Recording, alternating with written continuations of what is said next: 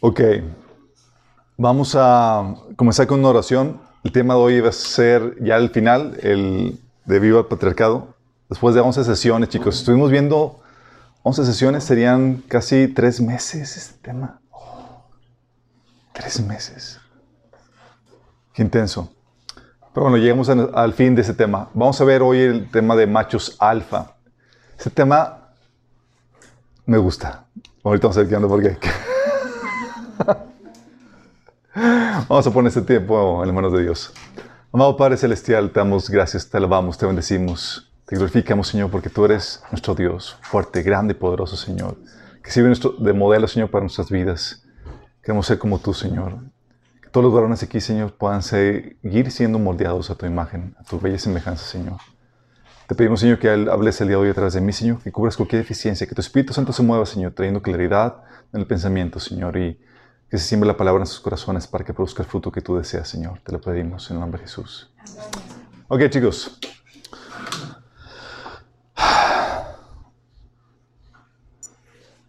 Y también oramos, Señor, para que alcance el tiempo. A ver, um, vamos a ver el tema de machos alfa. No sé si han visto o sepan qué onda con la temática de macho alfa o qué, a qué aplica. O si lo han escuchado. ¿En qué lo han escuchado? Es el líder de la manada. Es el líder de la manada. Es el término que fue acuñado por David Mech cuando estudiaba el comportamiento de los lobos. En los lobos hay un líder de manada que conduce al resto. Ah, y, era, y, se, y se descubrió que hay típicamente en todas las comunidades, tanto de animales como de personas, el, el la persona que es el líder y se le denomina el macho alfa. El, el, macho alfa, chicos, aquí lo que hemos estado viendo es el perfil que tiene o que despliega la máxima hombría entre las personas eh, y también en los, en los, animales, y que inspira el sometimiento voluntario del resto de la manada. Pocas palabras, todo lo que hemos estado viendo de estas 10 sesiones es para desarrollar en el hombre, en el varón, esta, esta sí, podemos catalogarlo, ese tipo de liderazgo, el macho alfa, sí, que es el líder. Eh, generalmente, en, cuando estudiaron estas, estas temáticas, este David Mech mencionaba que estaba posicionado este macho alfa en, dicho estatus por su fortaleza y sus proezas. Y eso obviamente, como desplegaba todas las virtudes y todas las características de, típicamente asociadas con el varón, atraía típicamente a las, a las hembras. Eh, pues instintivamente las mujeres buscan al más fuerte por sus necesidades de ser protegidas, tanto para ellas, protección para ellas, como para las crías. Y no es muy diferente esto al, a cómo se lleva a cabo en la sociedad, chicos, dentro del, de la comunidad de, de, seres humanos. El Señor es nuestro macho alfa en ese sentido. Él es el que nos protege, el que nos guarda. Y lo seguimos porque nos inspira. Sí. Pero aunado a esto del macho alfa también está la contraparte, el macho beta, digo, no es la contraparte. Este es el catalogado como el contendiente y el subordinado del macho alfa, pero solamente tras ponerlo a prueba y verse vencido o superados por él. Sí, es el que lo reta, típicamente. Los betas actúan como segundo comandante y pueden destronar a los machos alfas o llegan a ser los futuros alfas si persisten en, en retar al macho alfa o están en proceso de desarrollo para ocupar la posición del macho alfa eventualmente. Y también está el macho omega, que es el afeminado. ¿Sale? El afeminado o cobarde que no despliega las características de verdadera hombría. Se refiere a los machos en el escalafón más bajo de la jerarquía social, caracterizada por su falta de responsabilidad y liderazgo. Un omega es subordinado del resto de la comunidad y muchas veces son los últimos en alimentarse dentro de manadas y más porque son los más rezagados. No despliegan nada de valentía, ni fortaleza, ni nada de eso. Sí. Curiosamente, esto también aplica a las, a las personas, a los individuos. Todos pasamos de un estado cobarde en desarrollo de más hasta que el Señor nos vuelve verdaderos varones, verdaderos hombres. Lamentablemente, chicos, es aquí donde ah, vamos a entrar en, en entender cómo opera esto en el Evangelio y en nuestras vidas, porque cuando estudias esto y ves la imagen que, que mucha gente tiene de Jesús, tiene una imagen incorrecta de Jesús. Tal vez sea por las películas, las pinturas o porque solamente leemos los evangelios. La gente del mundo se ha pintado a un Jesús suave, tranquilo, indefenso, amoroso, un perfil más, amor, más afeminado que no mate ni una mosca.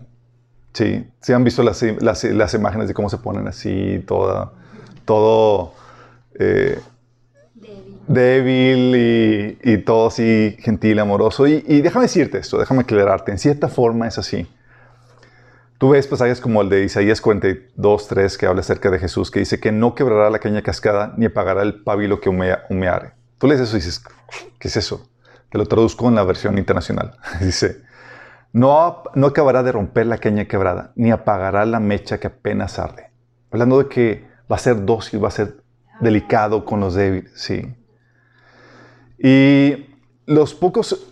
Eh, entonces ven esta imagen de Jesús así débil, eh, que delicada, tierna y demás. Y se imaginan que es un macho omega, sí, de que, ah, pues, medio feminado, que no mate ni una mosca, inofensivo. Eh, y, pero pocos se dan cuenta de que esta imagen es por tiempo limitado. Sí, por ejemplo, en Mateo 12, 20, cuando citas, da esta cita, dice, no acabará de romper la caña cascada ni apagará la mecha que apenas arde hasta que haga triunfar la justicia.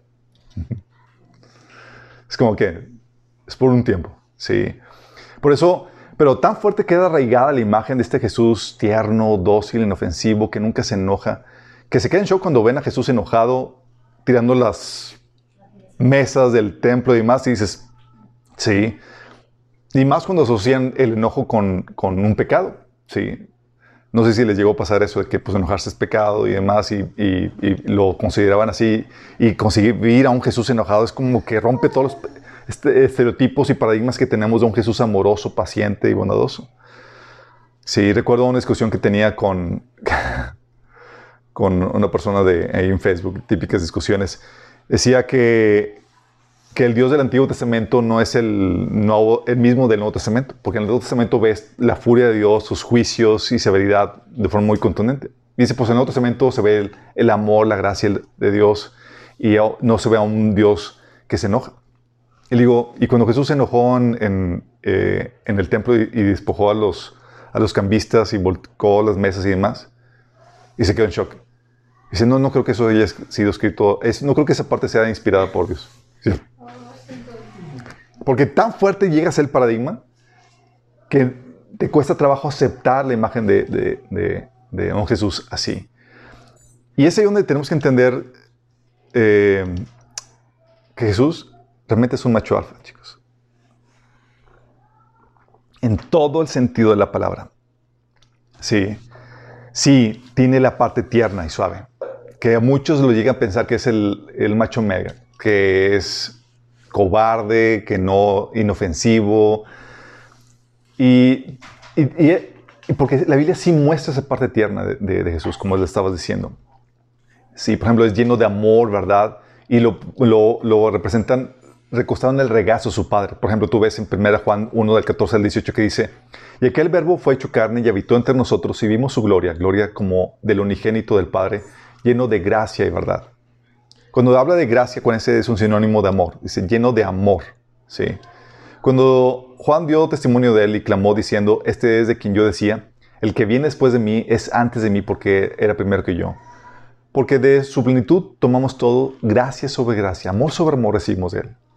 Pero la ley por medio de Moisés fue dada, pero la gracia, o sea, el amor y la verdad vinieron por medio de Jesucristo. A nadie, a Dios nadie lo vio jamás. El unigénito Hijo que está en el seno del Padre, él lo da a conocer. Y te pone a Jesús que está en el seno del Padre, como si estuviera recostado en el pecho de su Padre, abrazado por su Padre. Y tú ves esa imagen y tienes una imagen de Jesús tierno, dócil, cariñoso. Y dices, pues, es la imagen correcta. Sí. Y sabemos que tiene esta parte. También lo presenta la Biblia como, como siervo. Por ejemplo, Tienes el caso de Juan 13 del 4-5 donde dice que Jesús se levantó de la mesa, se quitó el manto, se ató una toalla en la cintura y echó agua en el recipiente. Luego comenzó a lavarle los pies a los discípulos y a sacarles eh, secárselos con la toalla que tenía en la cintura. O sea, tú ves eso y dices, digo, es un trabajo que hacen los sirvientes, no, no al líder de la, de, la manada, ¿sí? Ves a un Jesús, un, un Jesús indefenso y tierno, ¿sí? En vez de confrontar a los, fariseos y destruir a esos fariseos que querían, que querían matarlo, ves que así se aparta y huye de, la situación de peligro. Mateo 12, del 14 al 20 dice, pero los fariseos salieron y tramaban cómo matar a Jesús. Consciente de esto, Jesús se retiró de aquel lugar. Muchos lo siguieron y sanó a todos los enfermos, pero les ordenó que no dijeran quién era él. Esto fue para que se cumpliera lo dicho por el profeta Isaías. Este es mi siervo, a quien he escogido, mi amado, en quien estoy muy complacido. Sobre él pondré mi espíritu y proclamará justicia a las naciones. No disputará, no gritará, nadie oirá, su voz en las calles. No acabará de romper la caña quebrada ni apagará la mecha que apenas arde, hasta que triunfe la justicia. Y tú ves a Jesús, ese que se retrae, que huye de la situación de peligro, que es que no va a disputar, que no va a ser tosco, ni, ni fiero, ni nada de eso, sino más bien a un Jesús inofensivo, como vemos en Lucas 9 del 51 al 56, ¿se acuerdan? ¿Se acuerdan quién era Juan y Santiago? Juan y Santiago eran, eh, o Jacob, que es el sinónimo Santiago, eran eh, los que Jesús apodó hijos de María, no, hijos de trueno, ¿sí? Porque eran bien severos. Y tú puedes ver en esa severidad cuando se acercan con Jesús. Dice, cuando se acercaba el tiempo de que fuera llevado al cielo, Jesús se hizo el firme propósito de ir a Jerusalén. Envió por delante mensajeros que entraron en un pueblo samaritano para preparar, prepararle alojamiento. Pero ahí la gente no quiso recibirlo porque se dirigía a Jerusalén. Cuando los discípulos Jacob y Juan vieron esto, le preguntaron, Señor, ¿quieres que hagamos caer fuego del cielo como hizo Elías para que los destruya? Ah, sí, queramos ver. Pero Jesús se volvió a ellos y les reprendió. Ustedes no saben de qué espíritu son, les dijo, porque el Hijo del Hombre no vino para destruir la vida de las personas, sino para salvarla. Luego salieron de la jornada a otra, a otra, aldea. O sea, inofensivo. O sea, fue ofendido Jesús, no lo quisieron recibir y demás. Y cuando hubo la oportunidad de, de atacar en ese sentido, Jesús dijo, no, vino a, vine a salvarlos. De hecho, presentan a Jesús, a un Jesús sufrido. Dice Isaías 56, ofrecí mi espalda a los que me golpeaban, mis mejillas a los que me arrancaban la barba. Ante las burlas y los escupitajos no escondí mi rostro. Hablando de que se estaba dejando que, a que le pegaran, a que abusaran de él físicamente. O sea, no es la imagen de estereotipo de macho alfa. Sí. Y tú ves esto y por eso ves en las pinturas y en las eh, imágenes en que presentan a Jesús todo así medio débil, debilucho, amanerado, que inofensivo, eh, servil, que no mata ni una mosca. Pero déjame aclararte esto. Esta es solo una parte de quién es Jesús. La parte tierna, suave y sufrida puede darnos la percepción equivocada de Él, que es un macho omega, ¿sí? El cobarde, que no se sabe defender. Y déjame decirte, ¿y sería así si Jesús sufrió el abuso de sus enemigos por cobardía? ¿O si hacía el trabajo de esclavo por incompetente? Porque no sabía hacer otras cosas. ¿O que era tierno y sabe porque, porque no sabía ser fuerte y duro? ¿O solo amor y dulzura porque no sabía ser enérgico y despiadado? Sí. En esos casos, ah, ok, entonces es macho mega. Simplemente no se defendió por cobarde. Pero si Jesús, en cambio, tenía la capacidad de defenderse, pero no lo hizo por obediencia en un ejercicio de dominio propio, su aparente debilidad se vuelve en una fortaleza. Si detrás de esa ternura y perfil inofensivo y sufrido se encuentra un perfil peligroso y temible, su personalidad se vuelve una fuente de inspiración. Por eso, chicos, es crucial que para que tengamos una imagen correcta de Jesús, veamos la parte fiera y temible de Jesús. Jesús es digno del más grande amor, chicos, del más grande devoción, pero también del más grande terror. Sí. Y eso lo empezamos a ver así, esa parte fiera y temible de Jesús empezó a, a manifestar así, una parte aquí y allá en los evangelios. Sí. Tú lo pudiste ver en la purificación del templo. que dice, Jesús entró en el templo y eh, echó de ahí a todos los que compraban y vendían, volcó las mesas de los que cambiaban dinero y los puestos de los que vendían palomas. Escrito está, les dijo, mi casa será llamada casa de oración, pero ustedes la han hecho, la han convertido cueva de, ladrones. Uh, esta es la versión de, Mateo 21, que es la purificación hacia el final de, su ministerio. Pero una eh, purificación del templo al inicio. Dice que se acercaba la fecha de la celebración de la Pascua judía, así que Jesús fue a Jerusalén Vio que en la zona del templo había unos comerciantes que vendían ganado, ovejas, palomas para los sacrificios. Vio otros que estaban en sus mesas cambiando dinero eh, eh, extranjero. Jesús hizo un látigo. ¿Te imaginas a Jesús con un látigo? y luego, o hay gente que dice que, bueno, lo hizo, pero no realmente no lo usó. es un látigo con cuerdas y expulsó a todos del templo. Echó las ovejas y el ganado, arrojó por el suelo las monedas de los cambistas y volteó las mesas.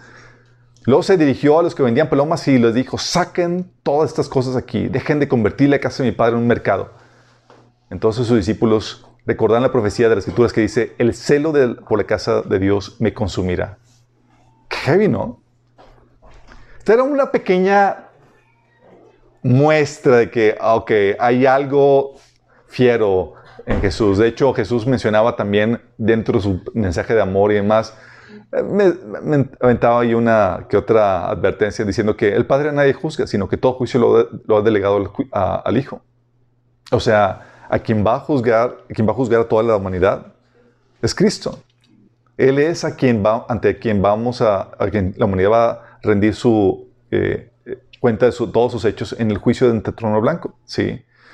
Eh, también Él es el que, como es el juez, es el que te puede mandar al infierno. Y Jesús lo ponía muy polite. Decía, a ustedes mis amigos les digo que no teman a, a los que matan el cuerpo, pero después no pueden hacer más. Les digo, les voy a enseñar más bien a quién deben de temer. Teman al que después de dar muerte tiene poder para echarlos al infierno. Sí, les aseguro que a él deben de temerle. Pero no lo, puso polite. ¿Por qué el polite? Porque no está diciendo, temame a mí. ¿Y quién es el que tiene el poder para echar a la gente de Jesús? Sí.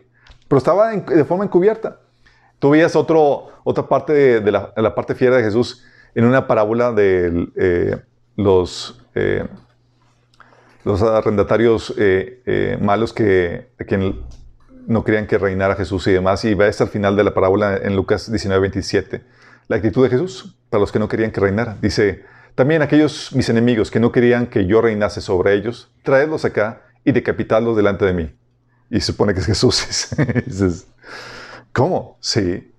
Y a veces también el juicio ante, eh, de las naciones donde manda a los cabritos al, lago de fuego y a los otros los, les concede eh, entrar en el reino. Esto se veía en los evangelios, chicos. Era como que aquí y allá, pero en los evangelios ves que destilan amor y destilan miel, ternura por parte del Señor. Entonces lo ves poco. Sí, pero su completa identidad se empezó a revelar con la resurrección y aún falta que se revele plenamente. Sí, dice 2 Corintios 5, 16, hablando Pablo acerca de esta revelación, dice, así que hemos dejado de evaluar a otros desde el punto de vista humano.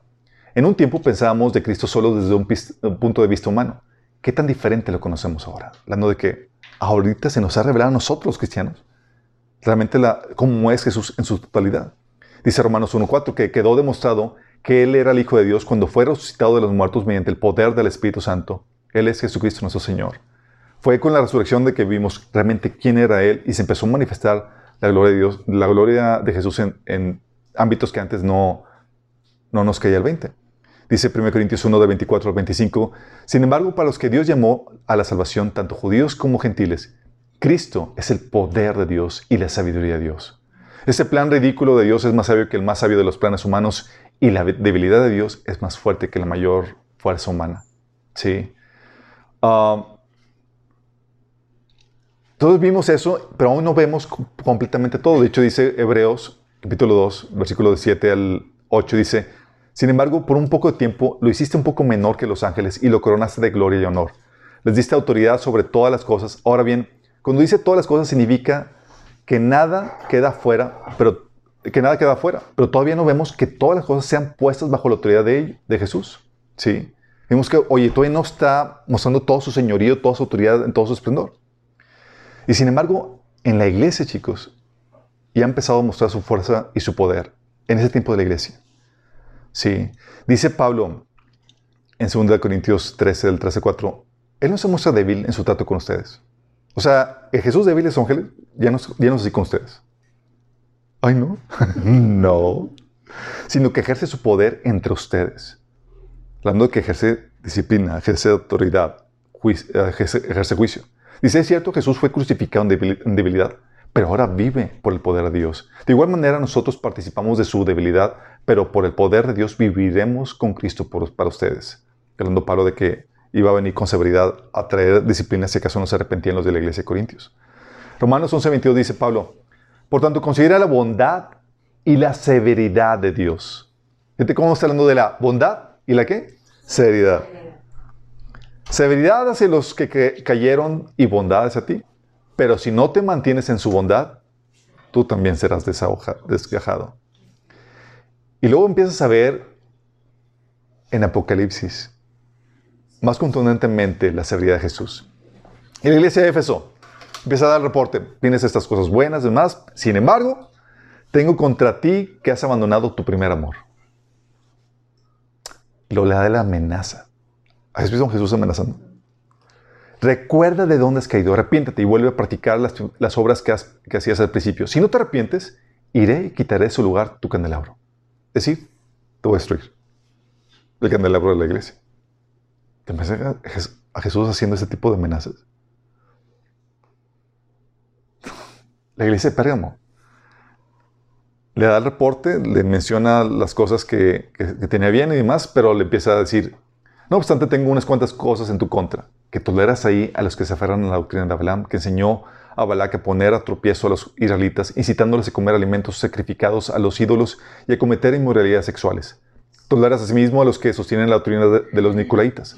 Por lo tanto, arrepiéntete. De otra manera, iré pronto para pelear contra ellos con la espada que sale de mi boca. Oh, Jesús, peleando con miembros de la iglesia, tan severo en su trato con la iglesia. ¿Dónde quedó Jesús de los evangelios, que no quebraba ni una caña cascada? Olvídate de ese Jesús. ¿sí? ahorita que ya resucitó, opera con poder con nosotros. Y la iglesia te tira. Dice, tengo en tu contra que toleras a Jezabel, esa mujer que se dice profetiza. Con su enseñanza engaña a mis siervos para, pues los induce a cometer inmoralidades sexuales y a comer alimentos sacrificados a los ídolos. Le he dado tiempo para que se arrepienta de su inmoralidad, pero no quiere hacerlo. Por eso la voy a postrar en un lecho de dolor. Y a los que cometen adulterio con ella, los haré sufrir terriblemente a menos que se arrepientan de lo que aprendieron de ella. A los hijos de esa mujer los heriré de muerte. Así sabrán todas las iglesias que yo soy el que escudriña la mente y el corazón, y a cada uno de ustedes lo trataré de acuerdo con sus obras. ¿Ves alguna debilidad, Jesús, aquí, ¿Ves a Jesús diciendo, te voy a aventar un lecho de muerte, voy a matar tus hijos? Pero la parte de Jesús que no vemos en los evangelios, si vamos entendiendo, porque se va revelando. Y eso es el trato de Jesús con la iglesia, chicos. Para el mundo, Jesús resultó ser una persona debilucha que murió, eh, sí, que no mató ni una mosca, inofensivo. Nosotros tenemos por las escrituras un conocimiento más profundo de, Cristo y sabemos que debemos tomar. Sí. Y ya opera esa autoridad dentro de la iglesia. Pablo hablaba acerca de cómo Jesús disciplinaba a la iglesia y a algunos les, quitaba la vida. En, en Hechos capítulo 5 de Ananías y Zafira, en 1 Corintios capítulo 11 habla de los que abusaban de la cena del Señor y algunos estaban, ya habían partido con Él. Sí.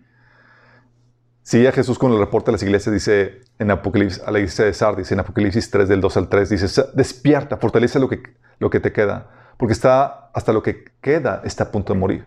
Veo que tus acciones no cumplen con los requisitos de mi Dios. Vuelve lo que escuchaste y creíste al, al principio y reténlo con firmeza. Arrepiéntate y regresa a mí. Si no despiertas, vendrá a ti de repente, cuando menos lo esperas, como lo hace un ladrón. Y esto es una amenaza, chicos. Sí. Es decir, como dicen, ya te cayó el chahuistle. Así te va a caer y te va a dar pau pau. Y también, ya te, oye, te cargo el pedazo. La, la iglesia de la Odisea.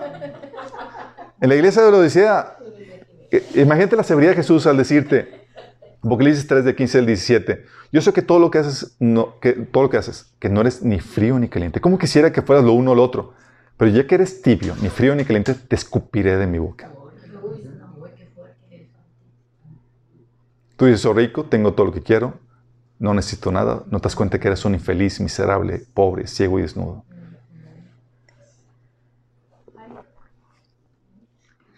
¿Sí están viendo la sabiduría de Jesús?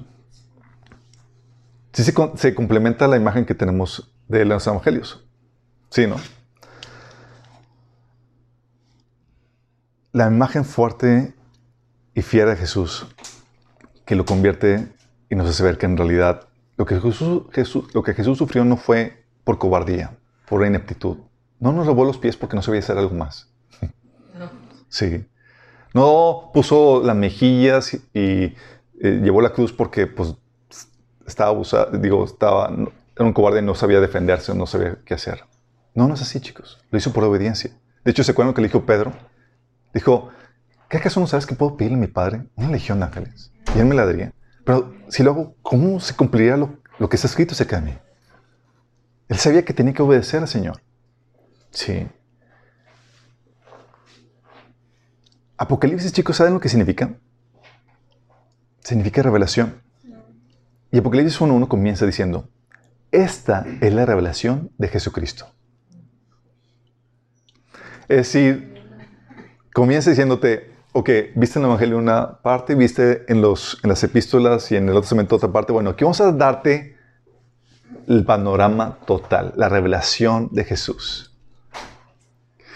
Y esta revelación, chicos, déjame decirte, la Biblia menciona que por mucho tiempo Dios se había estado refrenando, reteniendo. Sí, es como que ese, estoy, estoy no manifiesto todo lo que puedo ser. Sí. Dice Salmo 78, 6. Entonces el Señor se levantó como si despertara de un sueño como un guerrero que, se vuelve, que vuelve en sí de una borrachera. Así como que está dormido. Y además, de hecho, dice Isaías 42, del 14 al 15, por mucho tiempo he guardado silencio, he estado callado y me he contenido. Y porque la gente piensa, ah, pues no hace nada, ah, es mansito y demás. Sí, acarician al leoncito y demás, pero deja que se despierte. Sí. Pero dice, pero ahora voy a gritar como una parturienta, voy a resollar y jadear al mismo tiempo. Devastaré montañas y cerros. Secaré toda su vegetación. Convertiré los ríos en tierra seca y secaré los estanques. O sea, cuidado. Dice Isaías 42, 13. El Señor marchará, marchará como guerrero, como hombre de guerra. Despertará su celo. Con gritos y alaridos se lanzará al combate y triunfará sobre sus enemigos. Esto es lo que menciona, que es, oye, no hemos visto esa parte fuerte y temible. Gracias a Dios que da un tiempo de gracia y donde se aplaca y donde da ese tiempo de, misericordia. Pero no quieres ver todo. Sí. Es la parte temible del Señor. Lo que se conoce como el día temible del Señor, que es de lo que habla Apocalipsis y otros libros de la Biblia. Lo interesante caso, chicos, es que este día de temible Señor se conocía muy bien en el Antiguo Testamento. Sí. Y cuando llegan los evangelios, pues no saben cómo, si ubicarlo o posicionarlo en la persona de Jesús o no. Y llega Apocalipsis y dicen, es Él. Porque tú ves en el Antiguo Testamento, fíjate lo que dice acerca del día del Señor, Isaías 13:9. Pues miren, el día del Señor ya viene, el día terrible de su furia y de su ira feroz. La tierra quedará desolada y con ella los pecadores serán destruidos. Isaías 13:6. Giman, que el día del Señor está cerca. Llegará de parte del Todopoderoso como una devastación. Joel 1:15. Ay de aquel día, el día del Señor, que ya se aproxima vendrá como devastación de parte del Todopoderoso. Isaías 61, del 1 al 2. El día de venganza del Dios nuestro. Jeremías 46, 10. Pues es el día del Señor, el día, el Señor de los ejércitos celestiales, el día para vengarse de sus enemigos. Apocalipsis 6, del 6 al 9. Es el gran día del castigo. Abdías 1, 15 dice, porque cercano está el día del Señor con, entre todas las naciones. Sofonías 1.15. Y es cerca del gran día del Señor a toda prisa se acerca. El estruendo del día del Señor será amargo y aún el más valiente gritará. Esto, tú vas, volteas al más valiente para, para inspirarte, pero el más valiente, uy, imagínate. y volteas y un charquito en el piso. Isaías eh, dice, Isaías capítulo 2, habla acerca de esto. Y fíjate cómo, así te suena familiar. Dice, la tierra está llena de ídolos. El pueblo rinde culto a cosas que hizo con sus propias manos, pero ahora serán humillados y todos serán rebajados, todos serán rebajados, no los perdones. Escabúllanse en cuevas en medio de las rocas. En el polvo escóndanse del terror del Señor y de la gloria de su majestad. El orgullo humano será rebajado y la arrogancia humana será humillada. Solo el Señor será exaltado en aquel día del juicio. Pues el Señor de los ejércitos celestiales tiene asignado un día de juicio. Él castigará al orgulloso y al poderoso y derribará todo el que esté enaltecido cortará los altos cedros del Líbano y a todos los poderosos robles de Basán. Aplanará las altas montañas y todas las colinas elevadas. Derribará cada torre alta y cada muro fortificado. Destruirá los grandes barcos mercantes y todas las naves magníficas. El orgullo humano será humillado y la arrogancia humana será rebajada. Solo el Señor será enaltecido en aquel día del juicio. Los ídolos desaparecerán por completo. Cuando el Señor se levante para sacudir la tierra, sus enemigos se escabullirán en hoyos en el suelo. En cuevas en las rocas se esconderán del terror del Señor y de la gloria de su majestad. En aquel día del juicio abandonarán los ídolos de oro y de plata que se hicieron para rendirles culto. Abandonarán sus dioses y los dejarán a los roedores y a los murciélagos, mientras ellos se escabullen en cuevas y se esconden en los acantilados entre los peñascos. Tratarán de escapar del terror del Señor y de la gloria de su majestad cuando Él se levante para sacudir la tierra. Está de terror. O sea, para que te lleves a buscar pozos y cuevas y cantilados para, o sea, está hablando de máximo terror.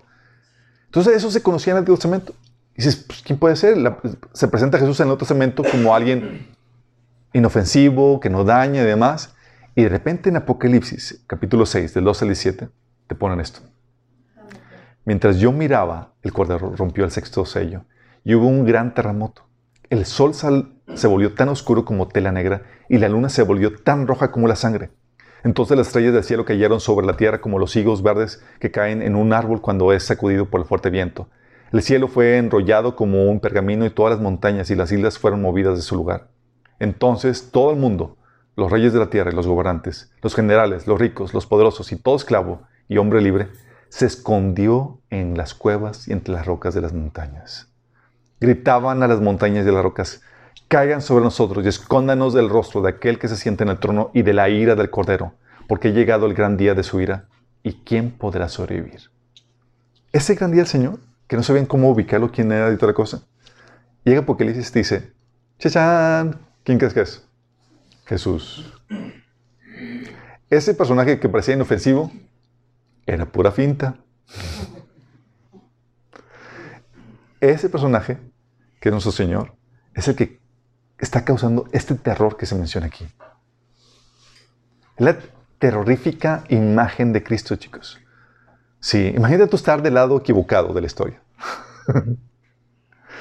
y tú ves esto en el cielo. Apocalipsis 19 del 11 al 16. Entonces vi el cielo abierto y veía un caballo blanco. Su jinete se llamaba fiel y verdadero porque juzga con rectitud y hace una guerra justa. Gente, ahora Jesús haciendo una guerra justa. Sus ojos eran como llamas de fuego. Llevaba muchas coronas en la cabeza. Tenía escrito un nombre que nadie entendía excepto él mismo. Llevaba puesta una túnica bañada de sangre y su título era La Palabra de Dios. Los ejércitos del cielo vestidos de lino blanco y puro de la más alta calidad lo seguían en caballos blancos. Su boca salía, de su boca salía una espada afilada para derribar a las naciones.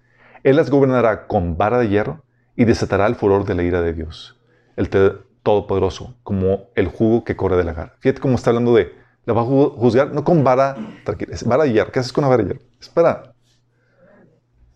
Y va a desatar el furor de la ira de Dios. En la túnica, a la altura del muslo, estaba escrito el título Rey de Reyes y Señor de todos los señores.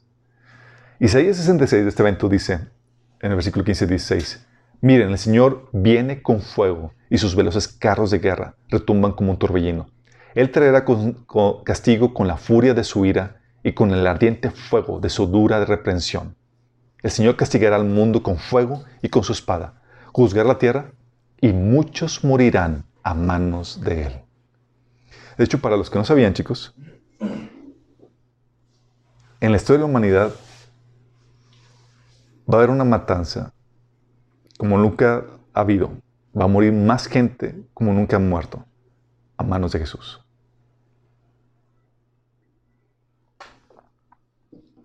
Y esto es lo que nos revela la Biblia. Dice Isaías 42 del 13 al 15. El Señor marchará como un héroe poderoso. Saldrá como guerrero lleno de furia. Lanzará su grito de batalla y aplastará a todos sus enemigos. Dirá, he guardado silencio por mucho tiempo. Sí, me he contenido. Pero ahora, como una mujer que da luz, gritaré, gemiré y jadearé. Allanaré los montes y las colinas y reuniré toda la agitación. Convertiré los ríos en tierra seca y secaré las lagunas. Isaías 33, 35, 6 al 8 dice, La espada del Señor está empapada de sangre y cubierta de grasa, con la sangre de corderos y de cabras, con la grasa de carneros preparados para el sacrificio. Sí, el Señor ofrecerá un sacrificio en la ciudad de Bosra y hará una gran matanza en Edom. Hasta morirán hombres tan fuertes como los bueyes salvajes, los jóvenes junto con los veteranos. La tierra quedará empapada con, en sangre y el suelo enriquecido con la grasa, pues es el día de la venganza, Señor el año cuando Edom recibirá el pago por todo lo que le hizo a Israel. ¿Si estás visualizando la, furia, la, lo temible? De hecho, Isaías 63, del 1 al 6, te lo pone de esa forma. Dice, ¿quién es este que viene de Edom, desde Bosra, vestido de púrpura? ¿Quién es este de espléndido ropaje que avanza con fuerza arrolladora? Soy yo el que habla con justicia, el que tiene poder para salvar. ¿Por qué están rojos tus vestidos como los de, un, de los que, como los de los que pisan las uvas en el lagar. He pisado el lagar yo solo y ninguno de los pueblos estuvo conmigo. Los he pisado en mi enojo, los he aplastado en mi ira. Su sangre salpicó mis vestidos y manché toda mi ropa. Yo tengo planeado el día de la venganza, el año de mi redención ha llegado. Miré, pero no hubo quien me ayudara. Me asombró que nadie me diera apoyo. Mi propio brazo me dio la victoria, mi propia ira me sostuvo. En mi enojo pisoteé a los pueblos y los embregué con la copa de mira. Hice correr su sangre sobre la tierra. ¿Habías visto esta imagen de Jesús? ¿Habías concebido un Jesús tan fiero que haga ese tipo de, de obras, de matanzas? Salmo 110, del 5 7 dice, El Señor está a tu mano derecha, aplastará a los reyes en el día de su ira.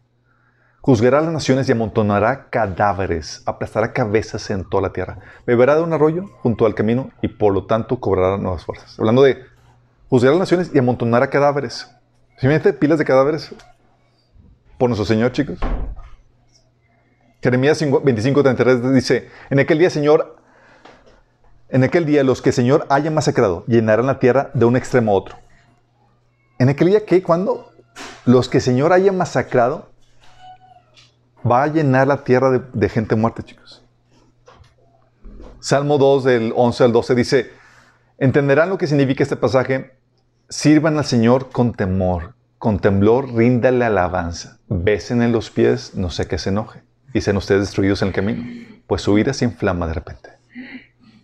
¿Me imaginas esto? O sea, cuidado, bésale los pies, no sé qué se enoje, y se destruido. Sí. Esta es la imagen completa de Jesús. Sí, tiene la parte tierna, chicos. Y gracias a Dios que la ha mostrado a nosotros. Nos ha traído su amor. Pero vemos el Evangelio y vemos que esa parte tierna y demás no fue un acto de cobardía, no fue un acto de ineptitud, no fue porque era un macho mega cobarde y el último de rango. Era un acto de dominio propio, sí, y servicio por amor. Y tú ves aquí la temible fuerza y la temible eh, ira del Señor para hacer justicia y traer cuentas a todos los que han hecho mal. Sí. Dice, tan temible, Jeremías 30, 21 dice, que de entre ellos surgiera un líder, uno de ellos será su gobernante. Los acerca, lo acercaré a mí y él estará a mi lado. Pues ¿quién arriesgaría su vida por acercarse a mí? Afirma el Señor.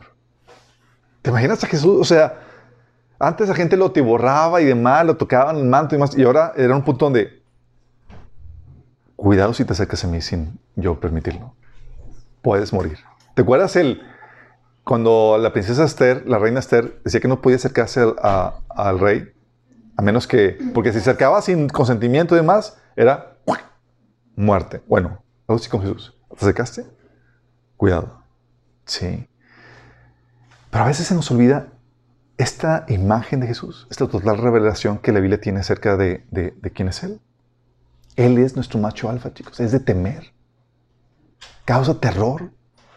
La Biblia dice que los demonios tiemblan.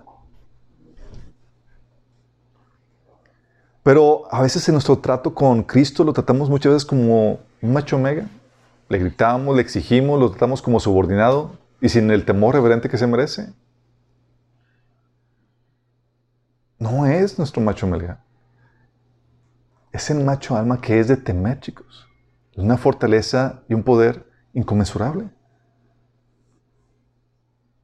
Y nosotros sabemos esto. El mundo por eso ahorita desprecia a Jesús. Ah, hay que aceptar a Jesús y a veces le suplicamos como si estuviera rogándole. Sí, ándale, acepta a Jesús. ¿Quieres vivir en tu corazón? Cuando es, quieres aceptar a Jesús como tu Señor y es, eh, el problema es que Él ya es Señor. Él ya viene a gobernar. La situación es que si tú no lo quieres, va a pena de muerte para ti. Sí. Cuando Jesús predicaba el Evangelio, predicaba un Evangelio de poder en el sentido que decía, hey, arrepiéntense si no, van a perecer. ¿Se acuerdan que decía, arrepentidos porque el, el, reino de Dios se ha acercado? Y esa es una amenaza. Es decir, los tenemos rodeados y venimos a conquistar todo. Si no te arrepientes, cuello. Sí. Por eso es, nosotros predicamos el Evangelio y le insistimos, por favor, arrepiéntete. Pero no porque Jesús esté así como que, ándale, porque si no me aceptas como Señor, pues voy a tener menos seguidores. No es, no es eso. Sí, es por amor a su alma que le rogamos. Es porque sabemos lo temible que es nuestro Señor. Y no va a tener misericordia de quien no lo haya rechazado. Es, ¿lo aceptas ahora o muere? ¿Se acuerdan lo que dijo Jesús? tráiganme a aquellos que no quieren que reinara. O sea, si tú no aceptas a Jesús como tu Señor, ese pasaje del versículo, tráiganme a aquellos que no quieren reinar y decapítenlos delante de mí. Sí. Es la imagen temible de nuestro Señor. Y eso significa que le debemos de temer, porque muchos, dicen, de hecho, vamos a platicar eso más adelante en otro estudio, que Jesús, es que, que el perfecto amor echa fuera todo temor. Sí, lo malinterpretan. Debes entender que el pasaje que está hablando aquí, cuando que dice que el perfecto amor echa fuera todo temor, está hablando de que cuando te perfeccionas en amor, tú amas al Señor, obedeces sus mandamientos y amas a tu prójimo. Y te perfeccionas en ese amor. Si no te perfeccionas en ese amor, tienes temor o debes de tener temor porque va a venir pao, pao. A Dios, chicos, se le ama y se le teme ambos. Como el hijo a su padre. ¿Los hijos aman a su padre? Sí. ¿Le temen? También. Y eso no se va a quitar nunca. Es, debes de temer al Señor y debes amar al Señor. Si el amor no te, el amor al Señor no te refrena para hacer algo, el temor, créeme, te va a refrenar. Sí, y los hijos aman a los padres, sí, pero a veces no lo suficiente para detenerse y lo único que los tiene es porque se acuerdan de la vara. Es chin, sí. O la chancla, exactamente, aquí en la cultura mexicana. la temible chancla. Pero es aquí donde tenemos que entender esto. Es a nosotros que se nos ha dado la completa revelación de quién es Jesús. Tú ya ves cómo, ok, ves en los evangelios, ves a un Jesús inofensivo, que no mata a, nadie, que defiende y demás. Y luego ves en la iglesia y dices, ah, caray, si es medio severo, pues va a matar a sus, los hijos, va a, a, mandarlos en un lecho de dolor y, va a castigar y va a destruir a los, que, a los desobedientes. Me dices, ah, bueno que me, me, me, cuadro. Luego ves Apocalipsis, la revelación de Jesús. Ves a un Jesús terrorífico, donde dices, más vale que nos rindamos por las buenas. Porque el Señor va a devorar a todo adversario. Y no como que, ah, Señor, pues, eh, acabo bien bonachón. Y a veces tenemos la imagen de Jesús como Santa Claus, así todo bonachón. Oh, oh sí, no pasa nada, hijito. y dices, no, no, no es así. Sí. Estamos entendiendo la, la, la, completa imagen de Jesús. Quiero que lo tengas en mente porque es el Jesús que adoramos. Y manifiesta esta variedad de, personalidad en diferentes puntos y en diferentes episodios. pero tenemos que entender que hay esa variedad que está completa en la, en la palabra. Y tú y yo la conocemos. Por eso no solamente nos acercamos a Él con confianza, pero tenemos ese temor, ese terror a que seamos desechados si acaso no perseveramos en esa, en esa fe que nos ha salvado. Sí. Sin embargo, dentro de esta variedad de, de personalidad que el Señor manifiesta, hay diferentes tipos de macho alfa, chicos.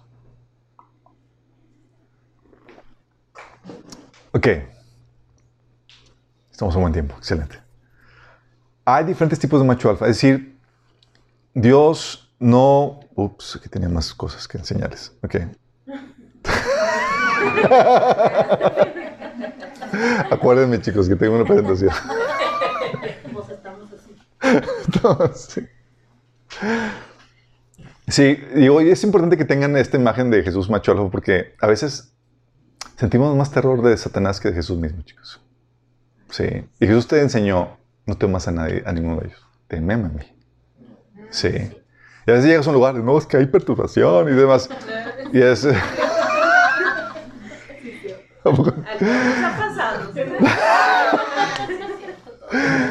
y se nos olvida lo terrorífico que es nuestro Señor. O sea, que hasta, hasta hace los demonios temblar. Pero como no tenemos esa imagen de, Jesús, así como que a veces estamos más conscientes de lo, de, por las películas de terror y demás, de que, ay, no, y si se me aparece y todo feo y demás. Y, y cuando entiendes esta parte de Jesús, tú andas con confianza y con tranquilidad porque sabes que el macho alfa va contigo. Cuando yo, ahorita que dijeron de la perturbación, yo tenía mucho miedo en ese tiempo y estaba de que el diablo, el diablo, así. Pero ya después cuando me encaminé con Dios, el Señor dio una palabra con el Apocalipsis, una reprensión en las iglesias y eso me dio más miedo fue que no, Señor, el candelero. Bueno, es que chicos, acuérdense esto. Nosotros somos controlados por aquello que tememos. Sí. Si tememos a Satanás, vamos a ser controlados por él. Y el Señor dice, no, no, no, no temes a Satanás. Tú debes de temer al Señor. Sí. Y ese es el personaje, es un personaje de temer, de tener terror. Entonces tienes que tener eso en, mente. Podemos, estarnos podemos sentirnos seguros, tranquilos, porque tenemos el Todopoderoso que está con nosotros, al que causa que los demonios se pongan a temblar. Sí a veces por volverte más consciente de, los demonios más que de Dios o no tener una conciencia, una imagen correcta de Jesús, te intimidas por los demonios. ¿sí? Y no digo que los demonios los trates a la ligera, no. Sí, debes de, respetar al, enemigo en el sentido de, sabes que tiene sus artimañas y puede inducirte y demás. No es para que hagas, seas imprudente en ese sentido. Pero tampoco es para que estés lleno de temor, sí por Satanás. Al contrario, sabes que Dios está detrás de esto. Sí. Entonces hay diferentes tipos de machos alfa, chicos. Y estos machos alfa, déjame explicarte, estas, manifestaciones de macho alfa se, ah, se manifiestan de forma simultánea a lo largo de la historia. Sí, tú ves que se manifiesta de esta forma, de esta forma. También se manifiesta de forma simultánea muchas veces en una persona que está llevando diferentes roles, diferentes cosas en su vida, de su vida de esposo, de líder de iglesia, de empresario y demás, manifiesta diferentes, eh, tiene diferentes manifestaciones de eso. Y estas manifestaciones del macho alfa eh, tienen su función y su rol, eh, tienen su gloria, tienen sus retos, y tienen aquellas cuestiones, esos retos que llevan a que cause esa admiración que genera inspiración, pero también tiene sus debilidades, ¿sí? que deben dejar de ser corregidas. Quiero empezar con el primero. Son siete. ¿Va? Vamos a ir con el primero. ¿Sí lo leyeron?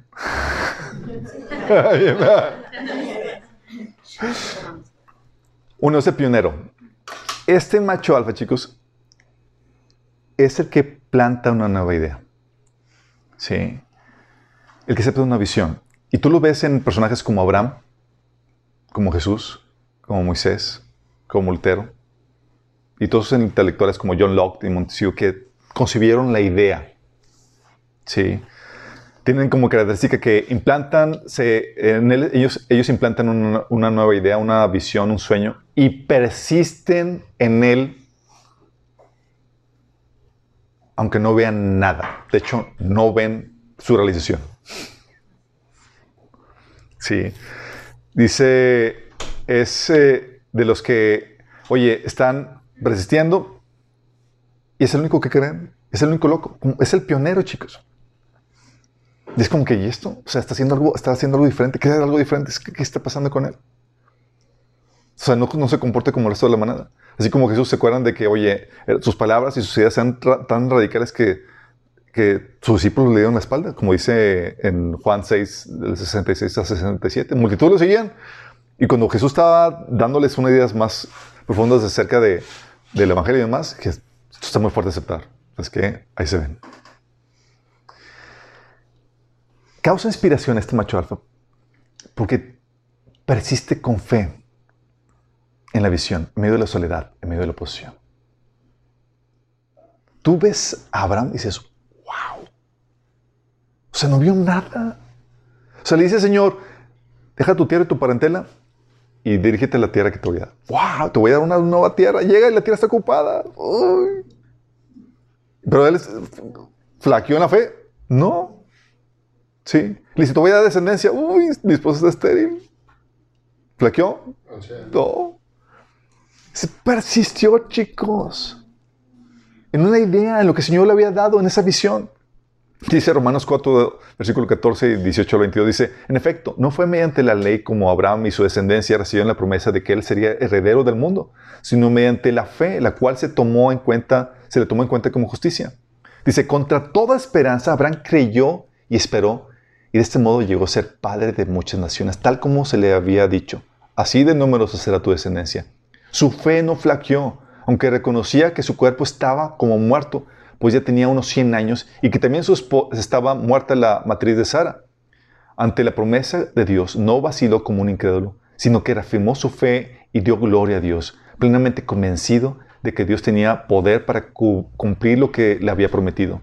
Por eso se le tomó en cuenta su fe como justicia. Y por eso se convirtió, chicos, en el padre de la fe. ¿Qué hizo Abraham? Su faena y su la admiración que tenemos fue esa persistencia, esta idea, esta visión que el Señor le había dado. ¿O por qué no? ¿Qué logros? Construyó grandes empresas, conquistó grandes ejércitos, hizo... ¿Qué?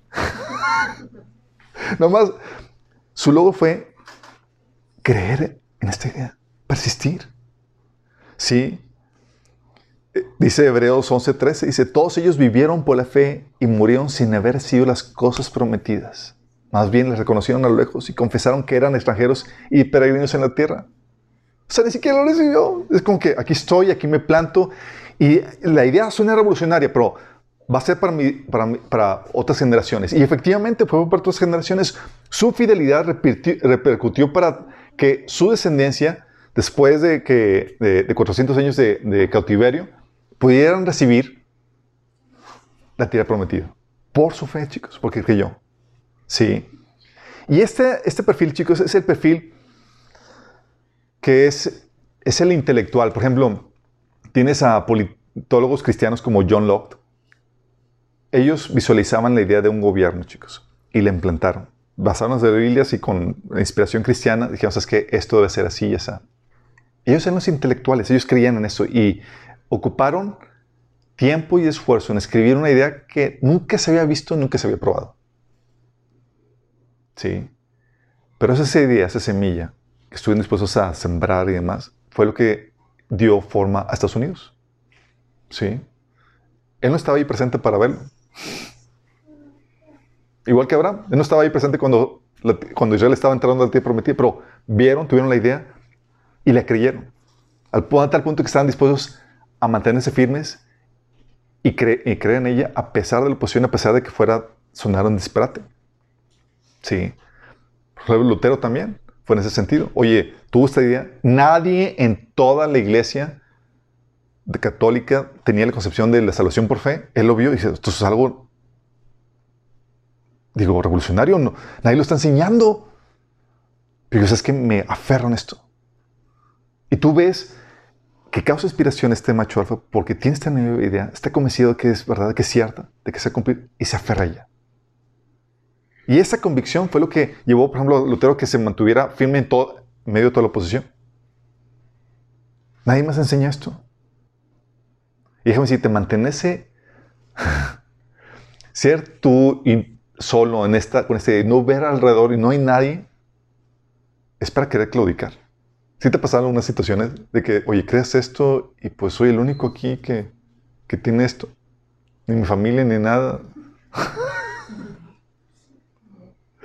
bueno, este es un perfil, macho alfa, pionero, que planta o acepta asimilar nueva idea y persiste en ella. El segundo macho alfa, ah, bueno, tiene una debilidad este macho alfa, el, de, el pionero. Sí, eh,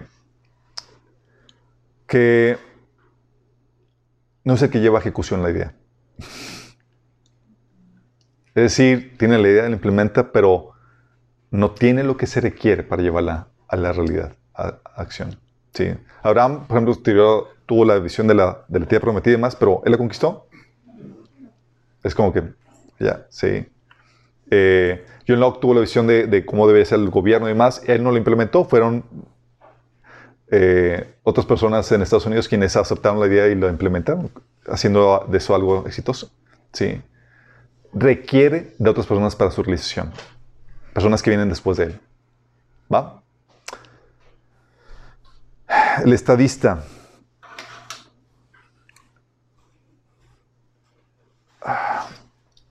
Comentario, otra vez me regreso. en este, medio de esta debilidad, chicos, de que como no tiene lo que se requiere, la tentación del pionero es querer llevar a cabo la idea por sí mismo a sus fuerzas. Forzar la situación para que se den. ¿Te acuerdas qué pasó Abraham con, con este pues no, no, viene la visión, no se realiza. Pues agárrame. Sí, se le dio Sara la, su, su, muchacha Abigail y tuvo un hijo y, fue, quisieron forzar algo que no era para, para dar, así no funcionó bien. ¿Sale? Agar, perdón, Agar, gracias. Um, entonces, esta es la debilidad de esto, que pueda tratar de forzar el que se dé ese sueño, esa visión en sus propias fuerzas, y resultando en algo desagradable. El siguiente macho alfa es el estadista. Este macho, chicos, tú lo ves en personajes como Moisés, como Pablo, como Calvino. Son personajes que ponen, dan el orden y la estructura a esa idea.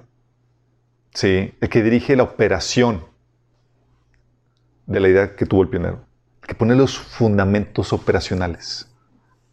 ¿Sí? Tú lo ves en Pablo, por ejemplo, tú dices, oye, Jesús comenzó la idea, fue el pionero. ¿Sí?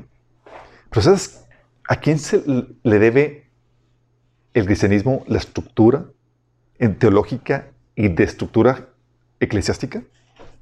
A Pablo. Si Pablo no hubiera escrito sus epístolas, no hubiéramos tenido la información necesaria para armar los, conceptos teológicos que son necesarios para la fe cristiana. Por ejemplo, la salvación por fe, la justificación por fe y demás, fue Pablo inspirado, estructurando la teología cristiana, libros Romanos. Era Pablo estructurando cómo debería funcionar la iglesia. Decía Pablo a Timoteo, 1 Timoteo 3, del 14 al 15. Eso te escribo, aunque tengo la esperanza de ir pronto a verte para que sepas, para que si tardo, sepas cómo debes conducirte en la casa de Dios, que es la iglesia de Dios todo viviente, columna y baluarte de la verdad. Él, fue el que estructuró cómo deben ser los líderes, cómo son los diáconos, cuáles son los requisitos, cómo debe conducirse la iglesia, cuál es la vestimenta. Estructuró la ordenanza, cómo debe funcionar y operar la iglesia. De la primera idea de Jesús, ¿te acuerdas Jesús? Ah, este, sobre esta roca voy a edificar mi iglesia. ¿Y nada más? Ok, Señor. Está muy ambigua la idea. ¿Cómo lo vamos a hacer? ¿Qué, va a pasar? ¿Sí? Y llega Pablo, ah, aquí tengo los planos. ¿Sí? Así es como debe hacerse. ¿Sí? Es como Abraham, oye, Abraham tuvo la idea y demás, pero llega Moisés, chicos. Dice, oye, dice, Abraham le dio la idea de, tener una nación, de ser una nación grande. Y Moisés dijo, así, ah, pero una nación requiere pues reglas, eh, este, el código, civil, un código penal, eh, cómo deben de ser los impuestos, cómo deben manejar los reyes y demás. ¿Y quién crees que dio esa estructura? Moisés. Moisés, sí. Moisés decodificó toda la estructura para que se pueda, pudiera organizar toda esa nación. Dice Deuteronomio 4, del 5 al 6, miren, yo les he dado, les he enseñado los preceptos y las normas que me ordenó el Señor mi Dios para que ustedes los pongan en práctica en la tierra de que ahora van a, tomar posesión.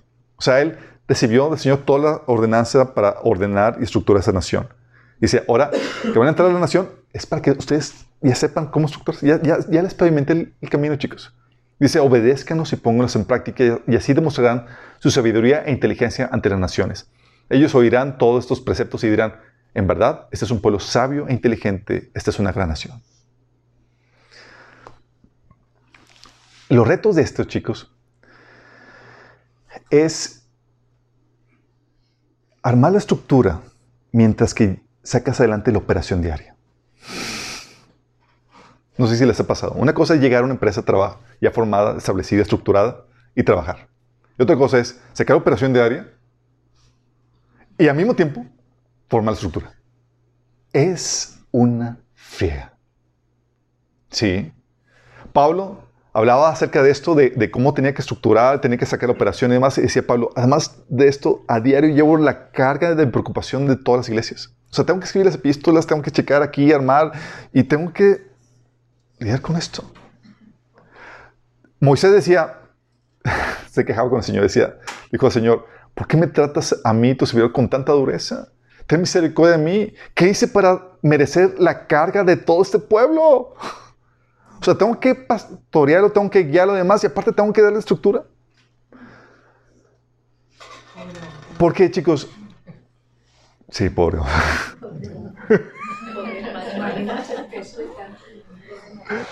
Porque acuérdense, cada macho alfa tiene sus retos, tiene sus dificultades, chicos. Y este es uno, este es el, del estadista.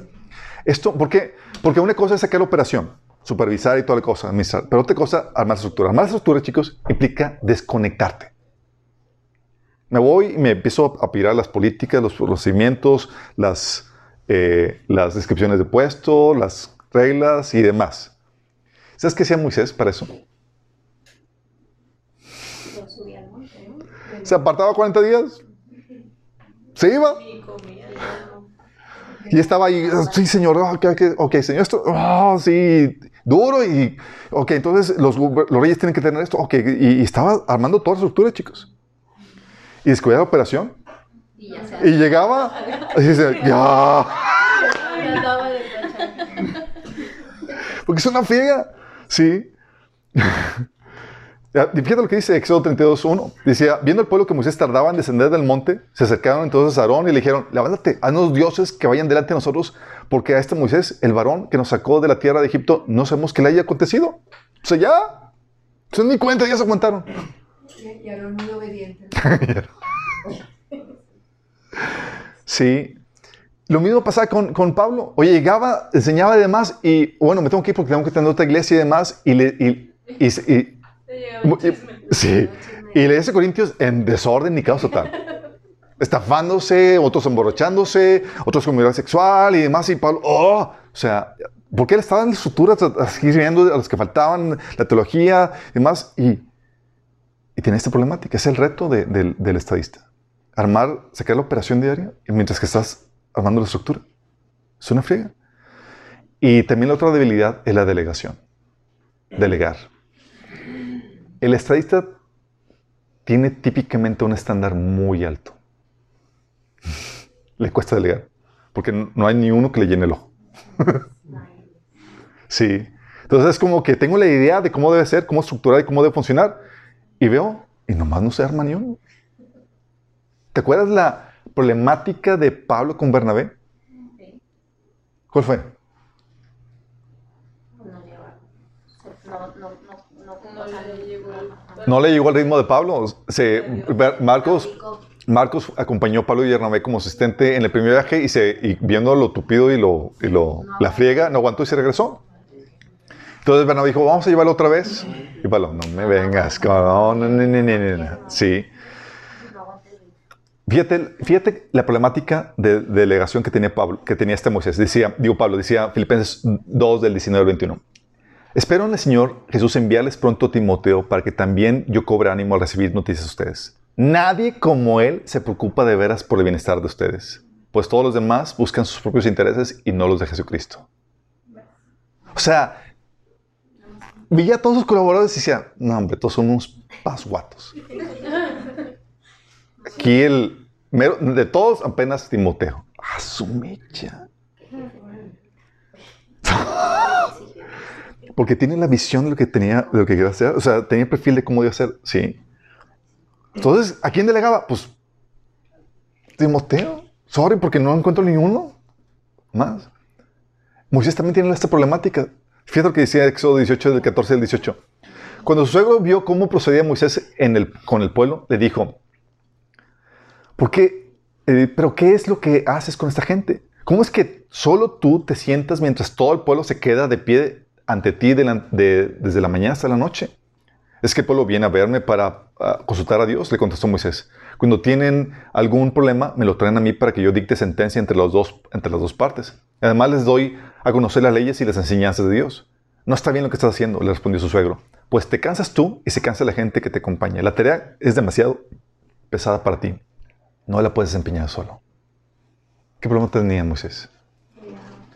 No hallaba ni uno bueno a quien delegar esto.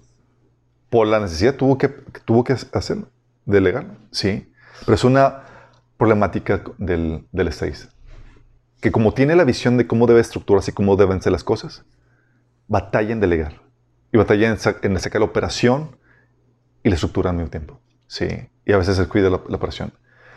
Estos líderes llegan a hacer a sacar, a inspirar, eh, llegan a causar la inspiración de la gente por el tremendo reto que tienen para secar. Sí, porque están armando la estructura mientras que están haciendo que toda la operación funcione al mismo tiempo. Mientras que capacitan a la gente y la operación, mientras que hacen de todo. Sí. No todos llevan a cabo bien este, este trabajo. El otro macho alfa es el guerrero. Se cara de defender. Lo ves en personajes como Saúl, David, Pablo. Y es el que defiende la idea, el proyecto de los peligros, amenazas de los enemigos, chicos. Sí. Tú ves ahí, por ejemplo, a Saúl, dice que, 1 Samuel 14, 47, que Saúl aseguró su posición del rey sobre Israel, peleó contra sus enemigos en todas las direcciones, contra Moab, Amón, Edom, los reyes de Soba y, y los filisteos, donde quiera que iba, obtenía la victoria. O David, dice que en todas las campañas de David el Señor le daba victoria. Sí. Ah, Pablo también era bien fiera, chicos. ¿Sí se acuerdan de Pablo defendiendo a las, iglesias? Dice en 2 Corintios 11:26, ¿quién se ha dejado llevar por mal camino sin que yo arda de enojo? Y dices, ah, caray, no quiero encontrarme a Pablito enojado. Galatas 5, 12 te encuentras una expresión de Pablo enojado. Dice, ¿cómo sería que, que esos perturbadores que quieren mutilarlos a ustedes mediante la circuncisión se mutilaran ellos mismos? Órale. Era severo. ¿Por qué lo que hace el guerrero? Es, tiene la idea de más, pero defiende, digo, no es el autor de la idea, no es el pionero, no es el que la estructura, es el que defiende esa idea. Sí, la protege de los peligros. Los retos y las fortalezas obviamente es que enfrenten al enemigo cuando esté superior o cuando parece que no hay esperanza. ¿Te acuerdas de David con Goliat? Oye, todos temorizados, dice 1 Samuel 17, 11, que dijo el filisteo, este Goliat, yo desafío hoy al ejército de Israel, elijan a un hombre que pelee conmigo. Al oír lo que decía el filisteo, Saúl y todos los israelitas se consternaron y tuvieron mucho miedo. Y la gloria de este macho alfa es que enfrenta el peligro cuando el enemigo es superior, cuando parece que no hay esperanza. ¿Te acuerdas cuando robaron a las esposas eh, de sus, eh, las esposas de David y sus, de sus compañeros? Y parece que no hay esperanza, estaban los hombres llorando hasta cansancio. Pero David se fortaleció en el Señor y, ok, vamos a a pelear para rescatarlas. Eso es un reto, chicos. dices, wow, cuando parecía que estaba todo arruinado, cuando parecía que era batalla perdida, en eso está su gloria, en esas victorias, sí, en esas faenas. Su habilidad, ¿cuál crees que sea? El cansancio. Cansancio, su habilidad es que puede usar esa violencia, esa fortaleza para beneficio personal o venganza. Y tú lo puedes ver en Saúl, ¿te acuerdas? Cuando se volvió violento y lo, la, lanza lo aventaba contra los enemigos. No, contra David y contra su hijo. Órale, tómale, las lanza. O lo vías con David cuando mandó matar al esposo de Betsabé. Oye, tengo esta fortaleza, ya tengo la autoridad de más y lo utilizo para beneficio personal. O lo ves a David cuando se quiso vengar del esposo de... Ay, se me fue el nombre. Abigail, el esposo de Abigail. Ah. Naval, el esposo de Naval. Sí, que quería tomar venganza. Pues tenía el poder, guerrero y más. Que me vengo, que me anda de- despreciando. Entonces, eso es la habilidad, que uno pu- pudiera utilizarlo para beneficio personal. El otro guerrero, digo, el otro macho alfa es el constructor, chicos. El negociante. Cuando habla de construir, está hablando de, de- hacer crecer algún proyecto, alguna empresa, ¿sí? alguna construcción. Tú lo ves en esto en personajes como Nehemías, Salomón. Las características que tiene es que construye, hace negocios, aprovecha los tiempos de paz conquistados por el guerrero para darle, y también la estructura establecida por el estadista y la idea del pionero, aprovecho todo lo anterior, para poder construir sobre eso proyectos, negocios, construcciones y demás. Es el que arma las negociaciones para este proyecto, chicos. Tú lo ves en Primera de Reyes 5 del 1 al 9 con este eh, Salomón y lo escribe muy bien. Fíjate lo que dice. El rey Hiram de Tiro siempre había tenido buenas relaciones con David, así que al saber que Salomón había sido ungido para hacer suceder el trono eh, de, a su padre David, le mandó una embajada. En respuesta, Salomón le envió este mensaje. Tú bien sabes que debido a las guerras que mi padre David se, se vio envuelto, no le fue posible construir un templo en honor al Señor su Dios. Fíjate lo que dice. El guerrero tenía la, mente despejada y, la plataforma para poder construir un templo. Estaba abocado en defender lo que había, si está en estado de supervivencia. ¿Sale? Dice, tuvo que esperar hasta que el Señor sometiera a sus enemigos bajo su dominio. Pues bien, ahora el Señor mi Dios me ha dado paz por todas partes, de modo que no me amenazan ni adversarios ni calamidades. Por tanto, me propongo construir un templo en honor al Señor mi Dios, pues él prometió, él le prometió a mi padre David, tu hijo, a quien pondré en el trono como sucesor tuyo, construirá el templo en mi honor.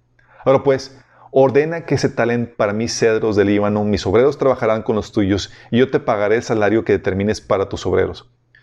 Tú sabes que no hay entre nosotros quien sepa talar madera tan bien como los sidonios. Cuando Hiram oyó el mensaje de, Salomón, se alegró mucho y dijo, alabado sea el Señor, el, Señor, porque le ha dado David, su hijo, un hijo sabio para gobernar a esta nación. Entonces Hiram envió a Salomón este mensaje, he recibido tu petición, yo te proporcionaré la madera de cedro y de pino que quieras. Mis obreros transportarán desde el Líbano hasta el mar. Ahí haré que la aten de forma de balsas para llevarla flotando hasta donde tú me indiques, y ahí se desatará para que tú la recojas. Tú por tu parte tendrás a bien proporcionarme el alimento a mi corte. ¿Qué está haciendo Salomón hasta ahí? Estaba armando negociaciones para construir cosas, proyectos, chicos. Tú necesitas alimento, además yo te paso el alimento, yo necesito madera, y hacían negocios para poder construir cosas, chicos, proyectos. Y es lo que hacen los, los los comerciantes, los negociantes o cualquier persona que emprendedora en la cuestión de negocios. Es aprende a, eh, lo que son hábiles, sus fortalezas, es, de hecho, es en, en negociar, en inspirar. O sea, es que te doy esto y, y me das a cambio aquello. Sí. Um, Nehemías también estaba, es parte de esto. Y él lo que hizo es, les vendió la idea y unió los esfuerzos para armar la construcción de la muralla. Sí. Les vendió la idea y juntó los esfuerzos para eso. Entonces, es el, ese es eh, el constructor. Sus retos y fortalezas es esa habilidad para negociar, para inspirar. Sí. Como viste con le hizo Salomón. Oye, tú me los cedros, yo te doy la comida. Pero en todo proyecto, no todo fluye color de, de rosa. Hay obstáculos de construcción. Entonces, su, lo que causa su admiración es esa capacidad de, de negociación, pero también para sacar esos obstáculos que hay. ¿Te acuerdas en Nehemías 4 del 10 al 12? Logró que todos se animaran, se, echa- se aventaron al proyecto y empezaron a trabajar.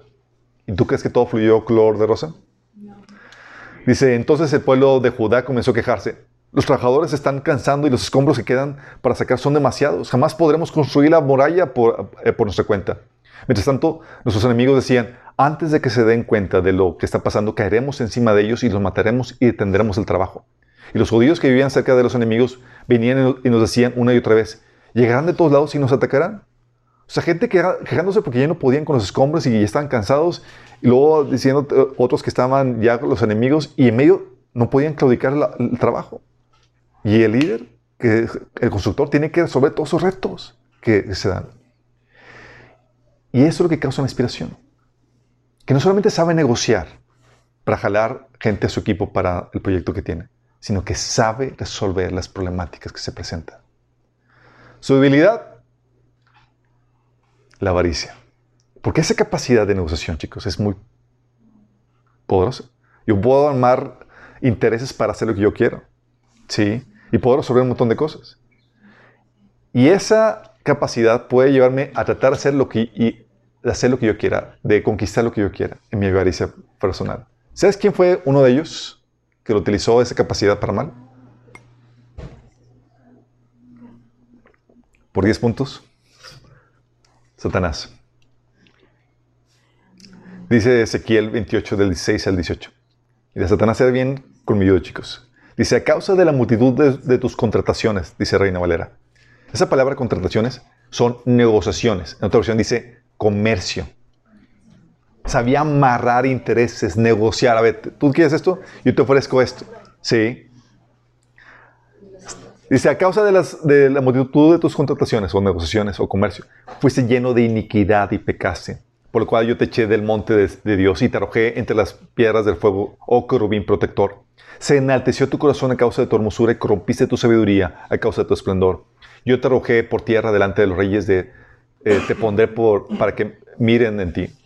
Dice, con la multitud de tus maldades y con la iniquidad de tus contrataciones, o sea, con la iniquidad de tus negociaciones o tu comercio, profanaste tu santuario. Yo puse, pues, sequé fuego de en medio de ti, el cual te consumió, y puse y te puse en ceniza sobre tierra a los ojos de todos los que te miran. O sea, él dijo, ¿sabes qué?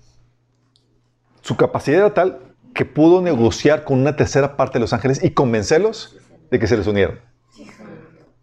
¿Qué les ofreció? Ah, tenía capacidad. Sea, tú vas a ser mi segundo. ¿Qué, a qué aspiras? Yo te lo voy a dar y te voy. Sí. Porque esa es la capacidad del, del constructor, del negociante, chicos. Puede armar negociaciones, armar intereses para su proyecto y puede resolver las problemáticas que se encuentran. Pero también su habilidad es que se puede utilizar para su avaricia. El sabio es el que enseña, chicos. Salomón, Esdras, Mardoqueo son personajes que tienen esto. Sí. La car- característica es que es el que enseña, el que imparte el conocimiento, la sabiduría, las gemas sabi- de sabiduría, cómo lograr que se hagan las cosas que funcionen para obtener éxito en las diferentes áreas de la vida. Y es justamente también en los tiempos de paz en que el conocimiento florece, chicos. Los tiempos de paz es cuando se escriben libros, se abren escuelas, universidades y demás. Sí. Dice 1 Reyes 4 del 19 29 al 34 que Dios le dio a Salomón sabiduría e inteligencia extraordinarias. Su conocimiento eran tan vastos como la arena que está a la orilla del mar. Sobrepasó en sabiduría a todos los sabios del oriente y de Egipto. En efecto, fue más sabio que nadie, más que Etán, el israelita, y más que Emán, Cal, Cal- Calcol, Darda, los hijos de Mahol.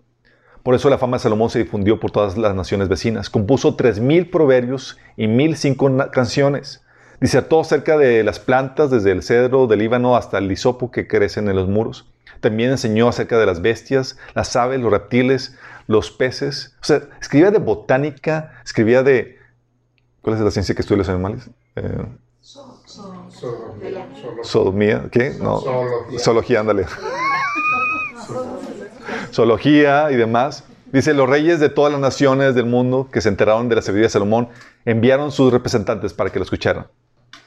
O sea, erudito un cuerda. ¿Y qué hacía? Escribía, órale, proverbios, escri- libros de botánica, de zoología, de todo. Sí. Esdras también era un erudito, pero él versado en la ley de Dios, dice Esdras 7.6. Sí. eh, este, él instruía la, palabra del Señor. Sus retos, sus fortalezas, es que tienen la información, tienen la revelación para causar el éxito de las personas. E incluso Nehemi- este Esdras también. Oye, Esdras, pues, pues, ¿qué principios enseñamos? Es lo que le dijo Dios a Josué. Medita y obedece este libro de ley. ¿Y qué? Tendrás éxito en todo lo que emprendes. Salomón, sí, decía que en Proverbios 8 del 19 al 18 dice, hablando de la sabiduría que Salomón tenía, míos son el consejo y el buen juicio, míos son el entendimiento y el poder. Por mí reinan reyes y promulgan leyes justas a los gobernantes. Por mí gobiernan los príncipes y todos los nobles que rigen la tierra. A los que me aman les correspondo, a los que me buscan me doy a conocer. Conmigo están la riqueza, la honra, la prosperidad y los bienes duraderos.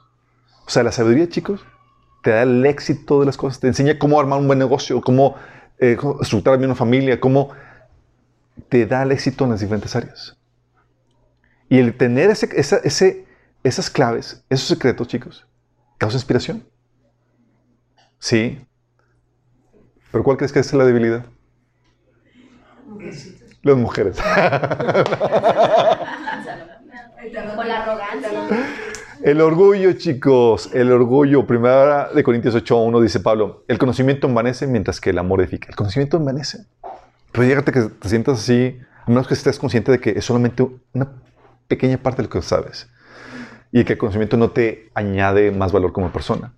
2 Corintios 12.7 dice Pablo, para evitar que me volviera presumido por estas sublimes revelaciones, una espina me fue clavada en el cuerpo, es decir, un mensajero de Satanás para que me atormentara. ¿Por qué? Porque la debilidad llega a ser el orgullo. Pues sí, ves, a veces tanto conocimiento y demás hace que te desespere la gente ignorante. ¿No se te ha pasado así como que dices, ay, ¿cómo te hago entender? Pero esa falta de compasión es orgullo. Yo a veces llego con el Señor, Señor, es que, ay, Padre, algunas personas me desesperan y demás, y les hablo, les enseño, no me entienden. Y me dice, "Así- ¿ves lo que tengo que batallar contigo? Yo, Dice, Señor, no me pones espejo, me puedo envanecer en ese sentido. Sí, pero es el orgullo, porque el conocimiento además te lleva a comprender tantas cosas que cuando ves a una persona no comportándose con esa sabiduría que tú has adquirido, te desespera. Sí. Entonces, esa es la parte débil de- del sabio. El otro eh, macho alfa es el profeta. Este es el que denuncia, chicos. Es el chisme. Lo ves en personajes como Jeremías, Noé, Elías, Juan el Bautista y hasta el mismo Jesús. Es el que denuncia la apostasía, llama a la gente al arrepentimiento y advierte de los juicios por venir.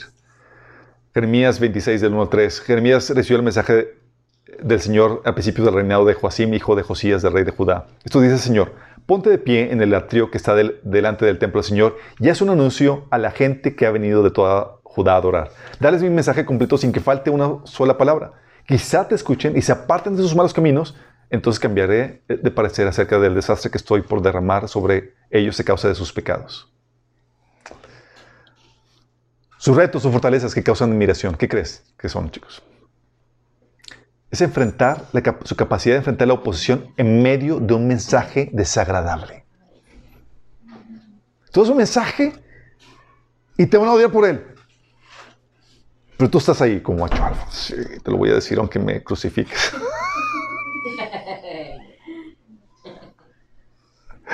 Dice Jeremías 1 del 7 al 19, levántate, prepárate para entrar en acción. Ve y diles todo lo que te ordene. Decir, no les tengas miedo, aunque parezcas un necio delante de ellos. Señor, que voy a parecer un necio. No importa, sé valiente.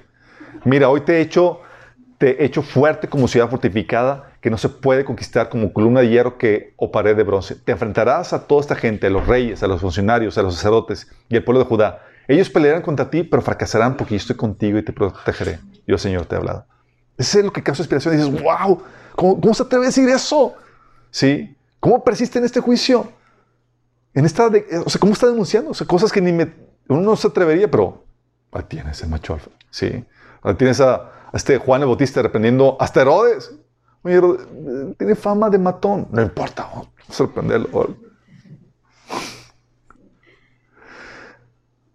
Su debilidad es la tentación de ceder ante la presión. ¿Te acuerdas? Este Jeremías diciendo, Señor, ya no quiero hablar. Intentó varias veces callarse, pero había un fuego dentro de él y no podía evitar hablar la palabra de Dios. El Señor, o sea, lo, lo- se retuvo una temporada y el Señor le dijo, mira, si te conviertes, Jeremías, yo te restauraré y delante de mí estarás y si entre, entresacases lo precioso de lo vil, serás como mi boca. Dice, conviértanse ellos a ti y no tú te conviertas a ellos. Porque es el riesgo. Porque uno, la tentación de uno es querer tener la aprobación de la gente. Y este macho alfa sacrifica eso por la verdad. Obviamente otra, otra debilidad es que podía ser crítico, despiadado, sin misericordia, como lo fue Jonás. ¿Te acuerdas de ese profeta? De que, oh Señor, fulmínalos. Ve y arrepiéntalo. Bueno, con, pero con esta idea de que arrepiéntate, miserable, porque, porque no, no tenía nada de compasión. ¿Sí? Puede ser eso. Y el otro, el final, es el asistente. Este es el comodín, chicos. Todos los demás lo requieren. Es el Josué, el Timoteo, el Marcos, el Jonatán, el Pedro. Sus características es que son los fieles asistentes de todos los que van al frente, los leales administradores, los manos derecha y los futuros sucesores. Es como el macho beta, ¿no? Es como el macho beta que habíamos definido que es el que de todo el macho alfa, pero no ocupó la posición de liderazgo, pero eh, en términos bíblicos es el que está en desarrollo. Todos pasamos por ese macho beta que estamos en el proceso de desarrollo. Y todos somos asistentes. En sentido de que dice que la cabeza del varón es Cristo. Somos asistentes en todo lo que hacemos aquí, chicos. Así como Jesús era asistente del Padre. Sí. Son los fiestas, fieles asistentes. Tú ves en Filipenses 2, del 19 al 20, 21, que decía, Pablo decía de Timoteo que él era su fiel asistente y no había ninguno como él. Sí. Era su mano derecha. Dice, ah, gracias a Dios, Marcos, aunque fue desechado, lo restauró. Dice en 2 Timoteo 4:11, trae a Marcos contigo cuando vengas porque me será de ayuda en mi ministerio. En Éxodo 33:11 tú ves a Josué diciendo, hablaba el Señor con Moisés cara a cara, como quien habla con un amigo. Después de eso Moisés regresaba al campamento, pero Josué, su joven asistente, nunca se apartaba de la tierra de reunión, de la tienda de reunión. Su joven asistente. Dice, oye, es el macho beta. Sí, pero es, acuérdate que el macho beta son, está en proceso de desarrollo. Son los sucesores, son los mano derecha. Cuando no está, el otro. ¿Quién se quedó después de Moisés? ¿Este el que fue su asistente? Sí. ¿Quién se quedó después de Pablo? Timoteo. Sí. Están en proceso de desarrollo. Después de Jesús, Pedro. Exactamente. Ah, y Jesús se, posicionaba o se enseñaba así también como este, este asistente de Dios. Decía Jesús, de cierto, de cierto digo, no, eh, no puede el Hijo hacer nada por sí mismo sin que lo vea hacer el Padre, porque todo lo que el Padre hace, también el Hijo lo hace igualmente. O sea, él estaba como asistente de su Padre Celestial y, y él se mostraba ante la gente como, eh, como el Hijo que está, eh, como es enseñado el Padre, como su mano derecha. De hecho, era su mano derecha. Y le dice, siéntate a tu, a, tu diestra. En ese sentido, todos somos asistentes. Sí, los retos, las fortalezas es su fidelidad, es su lealtad. Hebreos 3, de 2 a 5, habla Moisés, dice, pues él fue fiel a Dios, quien lo nombró, así como Moisés fue fiel cuando se le encomendó toda la casa de Dios. Dice, en verdad Moisés fue fiel como siervo en la casa de Dios. ¿Te acuerdas, Pablo hablando de Timoteo, de que no hay ningún otro como él, fiel a la causa, porque los demás buscan sus propios intereses? Esta es la fortaleza del, del, del, asistente, chicos. Su fidelidad. Que puedes confiar en él y él puede descansar, oh, siendo que va a ayudarle en la tarea. Su debilidad, ¿cuál crees que es?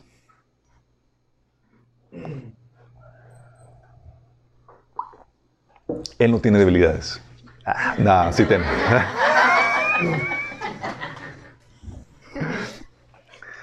El celo por su líder y o agrupación. El celo, chicos. ¿Te acuerdas de, la reacción de Josué cuando eh, Dios empieza, llama a los ancianos que iban a, a apoyar a Moisés, a Moisés en, en, el liderazgo? Y dos ancianos no fueron y, y con que no fueron, estaban en el campamento, cayó el Espíritu sobre ellos y empezaron a profetizar, así como los demás. Y y llega un muchacho corriendo a contárselo a Moisés. Dice, Elad y Medad están profetizando dentro, dentro, del campamento. Josué, hijo de Nun, uno de los siervos escogidos de Moisés, exclamó, Moisés, Señor mío, deténlos. Pero Moisés le respondió, ¿estás celoso por mí?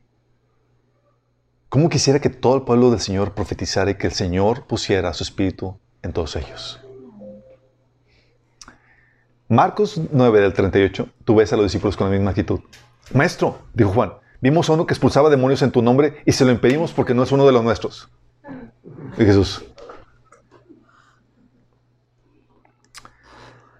Este, la persona puede caer en ese celo, ¿sí?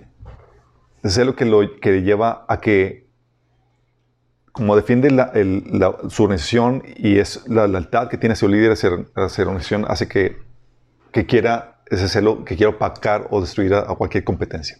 Sí, esa es una debilidad. Y la otra, que no tiene lo que se requiere. Él está casado con una visión, con la idea, con el, con el líder y demás, pero no tiene lo que se requiere. Él necesita, necesita trabajar o caminar sobre el fundamento que otro más puso. El estadista, por ejemplo, que era Pablo, todas las políticas, los reglamentos y demás. Y Timoteo trabajaba sobre eso. Ok, te lo enseño. Sí. O sea, no tiene lo que se requiere para sacar en marcha eso. Pero muchas veces el asistente, chicos, como está casado con la visión y, a veces aspira a ser como el estadista, a veces antes de tiempo, se lanza cuando su perfil no es ese. No tiene lo que se necesita para, por ejemplo, comenzar el negocio o emprender esto o aquello. No tiene lo que se requiere. Él tiene que trabajar sobre lo que alguien más ya, ya trabajó. Pero lo profesional y avanzarlo, como lo hizo Timoteo, como lo hizo Josué y demás. Sí. Entonces es parte de su habilidad. Eh, estos siete perfiles, chicos, coinciden con el ciclo de, las naciones que hemos platicado. ¿Se acuerdan? La nación comienza con la fase de esclavitud, sigue la fase de fe, donde creen que pueden salir de eso para comenzar un nuevo proyecto, la fase de valentía, donde pelean por ello, consiguen su, su libertad, logran su abundancia, con por medio de esa libertad. Llega a la fase de complacencia, donde, de tolerancia, donde empiezan a, ser corrompidos, la apatía, para volver a ser dependientes y esclavos. Y el ciclo de evangelio tiene este mismo ciclo. Se comienza la recepción del evangelio, se, se está la fase de formación, se estructura las iglesias, se comienzan las nuevas congregaciones, eh, llega una fase de oposición, gente se empieza a poner el evangelio, por medio de la persistencia se conquista la libertad. Esa libertad lleva a la afluencia. Luego empieza la fase de corrupción de la fe. Se empieza, empieza la gente a relajar, empiezan a aceptar herejías, a ser laxos con la moralidad. Llega la, la fase de muerte espiritual para volverse apóstatas o antagónicos al Evangelio. Bueno, ¿qué crees chicos? El pionero es la fase, es el perfil, el macho alfa que comienza en la fase de recepción o el inicio. Luego, el estadista que estructura las cosas. Aquí tienes a Pablo. ¿sí? Luego, la fase del, guerrero que está defendiendo a la, población. Ahí ves, por ejemplo, a David medio de la, de oposición y demás, defendiendo a la nación que está eh, generándose. Luego, el sabio. ¿Quién siguió después de David? Salomón. Sí, ya se conquistó la paz. Ok, vamos a explota, el conocimiento, con lo cual el constructor aprovecha eso para elaborar proyectos, llega a la fase de la opulencia y demás. Y el profeta, chicos, entra en acción en todo el proceso de declive. Es el que está viviendo, ¡eh, chicos! No sé, compórtense bien, vamos de picada. ¿Sí? Y el comodín, que es el estente, que lo ocupan todos en todo tiempo.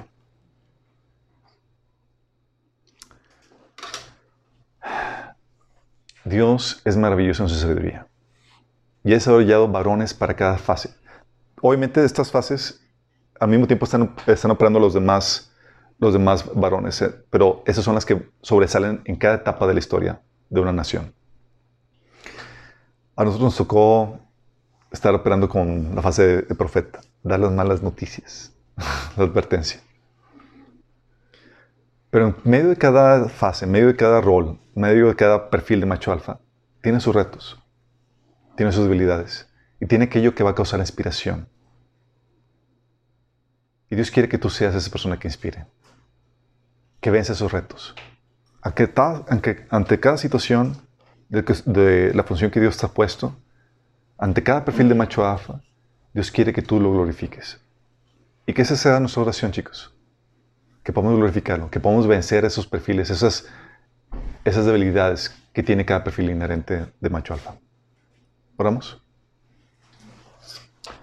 Amado Padre Celestial, te alabamos, te glorificamos, porque tú eres glorioso, Señor.